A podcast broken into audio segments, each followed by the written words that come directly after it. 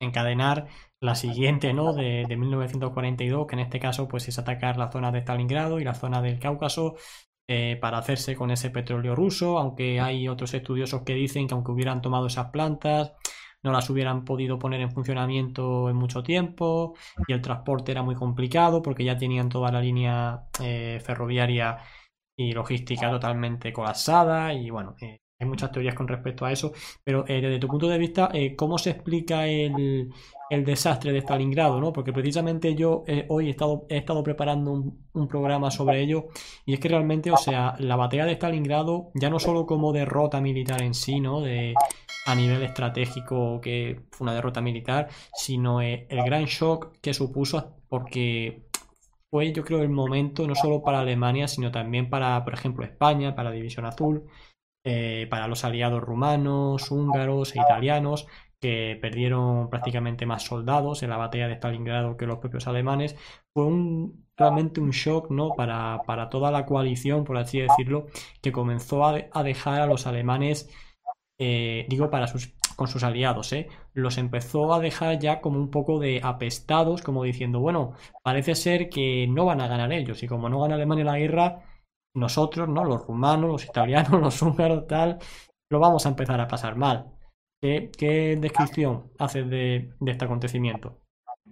Bueno, es tal cual, verdaderamente. La campaña del año 42 comienza, eh, comienza eh, más tarde que la del 41. Comienza con el ataque sobre Voronezh del 28 de junio.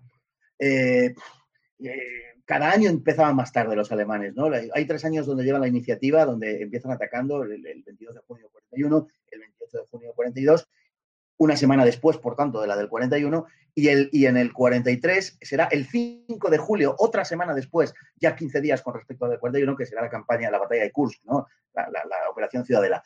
Bueno, en la del 42, eh, vamos a ver, lo que hay es que Alemania ya no puede mantener una operación en los tres frentes, está rodeando Leningrado, pero no pasa de ahí prácticamente, será el frente que, como sabemos, está la División Azul. En el frente central los alemanes han aguantado bien, sorprendentemente, porque había amenazado con mm, derrumbarse el frente por completo y solamente la orden de Hitler de resistir en aquellas posiciones erizo, etcétera, en el invierno del 41 al 42 fue lo que posibilitó mantener el frente y se mantuvo verdaderamente, bueno, asombrosamente firme hasta prácticamente hasta junio de 1944, hasta la operación Bagration. Bueno, Alemania atacaría en el sur. ¿Por qué? Hay un documento del otoño de 1941 donde la Unión Soviética parece que iba perdiendo la guerra y la iba perdiendo. Pero en ese documento el alto eh, mando eh, soviético llega a la conclusión de que están ganando la guerra. ¿Por qué? Porque Alemania ciertamente está avanzando y, consiguiendo unas victorias increíbles y haciendo más de 5 millones de prisioneros soviéticos, etcétera. Es verdad, pero lo que dice el mando soviético es, pero el corazón de nuestra defensa está en el sur y al sur no, no, han, no han llegado, no han entrado hasta el río Mius, luego está el contraataque Rostov, tal, con lo cual eh, no han pasado de ahí. La guerra la estamos ganando nosotros, llegan a decir literalmente en ese momento, que era crítico para los soviéticos, llegan a decir estos.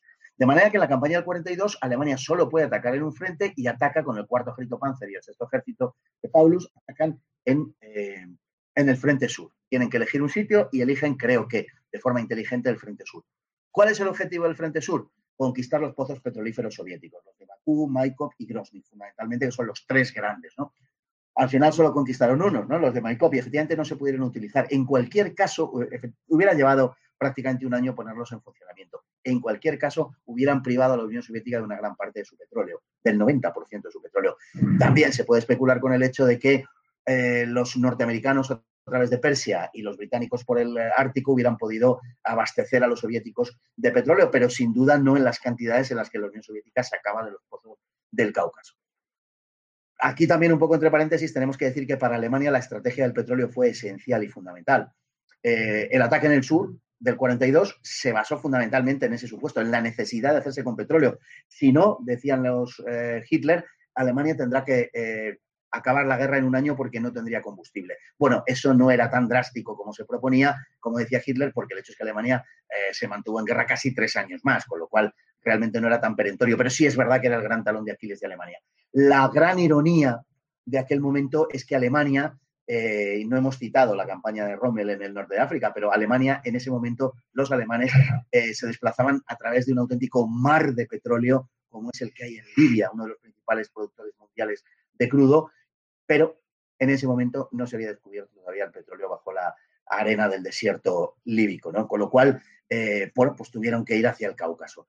Y la campaña del Cáucaso tenía por finalidad esencial conquistar esos pozos de petróleo y naturalmente llegar hacia la zona de Grozny, hacia la zona de, de Bakú y hacia la zona de Batumi, es decir, Mar Negro, Mar Caspio y la frontera con Irán y con Turquía.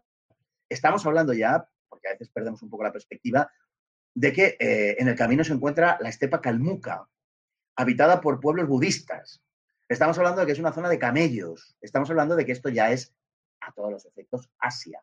Eh, aquello no es Europa por ningún, prácticamente por ningún concepto, salvo que nos cojamos un poco eh, la cosa con papel de fumar, como suele decirse, y consideremos las fronteras puramente geográficas de los Urales y del eh, Cáucaso. Pero la realidad es que etnográficamente e históricamente aquello difícilmente puede ser Europa, aquello realmente, como atestiguan las fotografías de la época, de Signal, etcétera, pues nos nos, dibuja un panorama asiático, con pueblos musulmanes, con pueblos budistas, incluso, como digo, y con camellos, ¿no? con camellos bacterianos.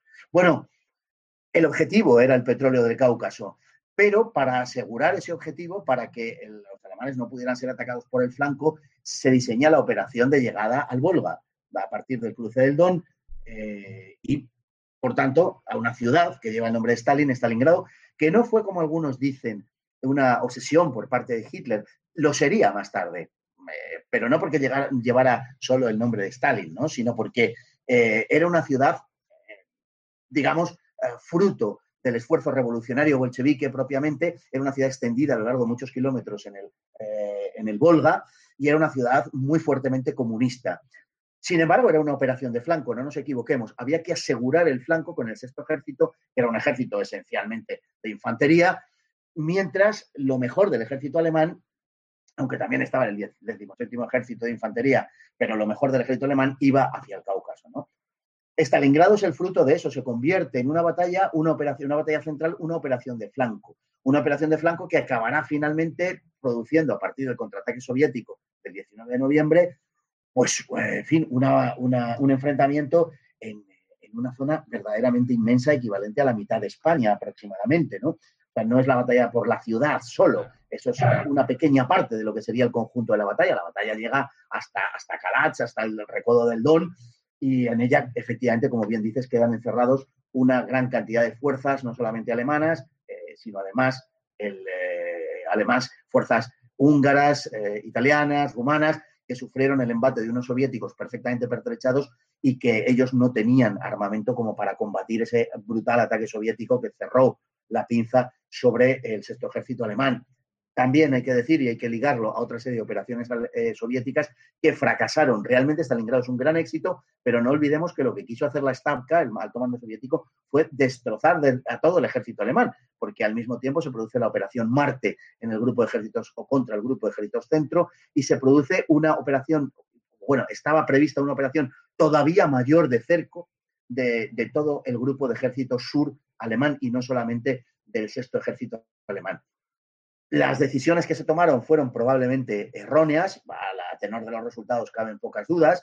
Hay una serie de circunstancias que motivaron eso, por ejemplo, la, postura de Goering, que quería recobrar el favor de Hitler y asegurar que podía eh, pertrechar con 500 toneladas de material al sexto ejército, 500 toneladas diarias de material al sexto ejército, lo cual estuvo lejísimos de, de poder hacerse que fue pues, la primera gran muerte de la Luftwaffe, podemos decir, y, y en definitiva se desenlazó en un absoluto fracaso, pero no obstante, no olvidemos también que el sacrificio por parte alemana, visto desde el lado alemán, el sacrificio del sexto ejército, permitió que los alemanes mantuviesen abierta la, la zona del Kubán para que las tropas mucho más numerosas de von Kleist que habían llegado al Cáucaso pudieran ser evacuadas y eh, pudieran salvarse, porque si los soviéticos hubieran cerrado el cerco hasta el Mar Negro, el desastre no hubiera sido solamente de los entre 250.000 y, y 280.000 alemanes